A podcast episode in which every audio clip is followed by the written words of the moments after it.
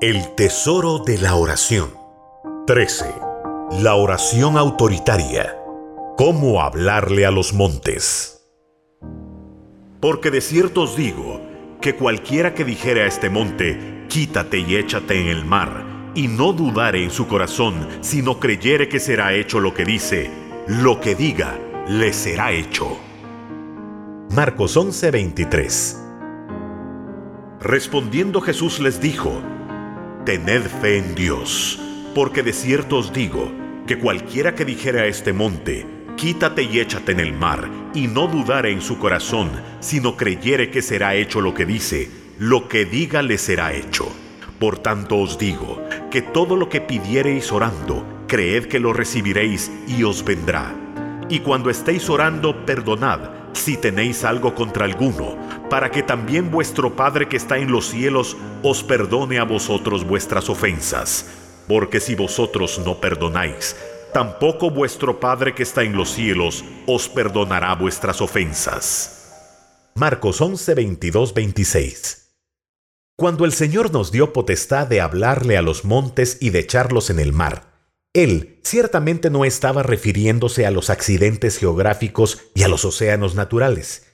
En la palabra de Dios, los montes se refieren muchas veces a reinos. Dentro de nuestra propia naturaleza carnal, existen reinos que buscan gobernarnos de manera contraria a como lo quiere hacer el Señor Jesucristo, el príncipe de paz. En el libro de Daniel, el Señor nos enseña acerca de la naturaleza de los reinos o imperios que en su momento han dominado al mundo. Estos mismos reinos existen dentro de nuestra propia mente carnal. Con razón el apóstol Pablo dice lo siguiente acerca de esta. Por cuanto la mente carnal es enemistad contra Dios, porque no se sujeta a la ley de Dios, ni tampoco puede. Romanos 8:7 Veamos la gran visión que tuvo el profeta Daniel acerca de estos reinos. Daniel dijo, Miraba yo en mi visión de noche, y he aquí que los cuatro vientos del cielo combatían en el gran mar, y cuatro bestias grandes, diferentes la una de la otra, subían del mar. Daniel 7, 2, 3. La primera bestia era como un león, y se refiere al imperio de los caldeos o babilónico, bajo Nabucodonosor. El león representa el reino autocrático de la carne el cual nos hace creer y decir yo mando, yo soy la cabeza. Cuando nos dejamos gobernar por este reino es cuando nos creemos el rey no solamente de la selva, sino de todo lo demás. Esta actitud nos hace pretender que los demás son nuestros súbditos y que están obligados a obedecer nuestras órdenes.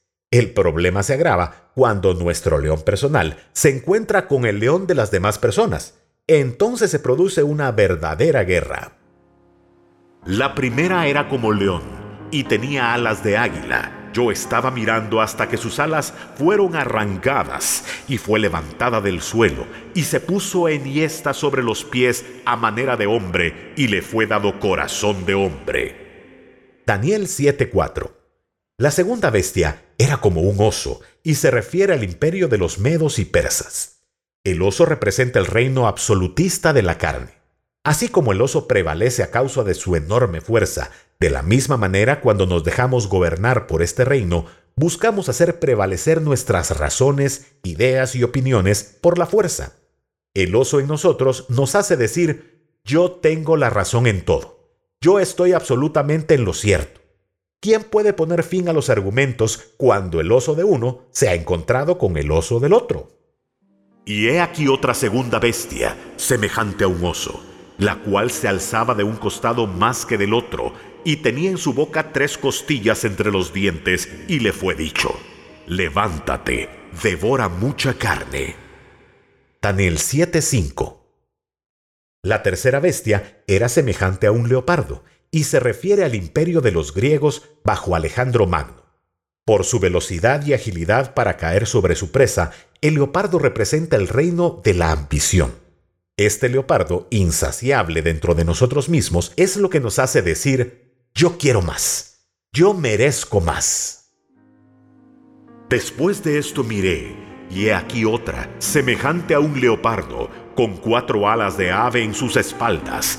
Tenía también esta bestia cuatro cabezas, y le fue dado dominio. Daniel 7:6 La cuarta bestia era espantosa y terrible, y se refiere al imperio romano. Esta bestia representa en nuestra carne al reino de la agresión, el que nos hace decir, se va a hacer lo que yo quiero, sin importar los medios ni el costo. Esta bestia dentro de nuestra carne no escatima nada para buscar lograr su objetivo. Agrede, pelea, devora y destruye, sin ninguna consideración ni misericordia hacia los demás. ¿Cuánto de lo que acontece alrededor nuestro es provocado por esta bestia espantosa y terrible que lleva el hombre dentro? Después de esto miraba yo en las visiones de noche y he aquí la cuarta bestia espantosa y terrible, y en gran manera fuerte, la cual tenía unos dientes grandes de hierro, devoraba y desmenuzaba, y las obras hollaba con sus pies, y era muy diferente a todas las bestias que vi antes de ella, y tenía diez cuernos. Daniel 7:7 El apóstol Pablo, reconociendo esta realidad dentro de sí mismo, dijo, Porque lo que hago no lo entiendo pues no hago lo que quiero, sino lo que aborrezco eso hago. De manera que ya no soy yo quien hace aquello, sino el pecado que mora en mí. Romanos 7, 15, 17. Él entendió que existía un reino en su carne que trataba de gobernarlo y de conducirlo en una dirección, mientras que el reino de Dios que se encontraba en su nuevo corazón buscaba conducirlo en otra totalmente contraria.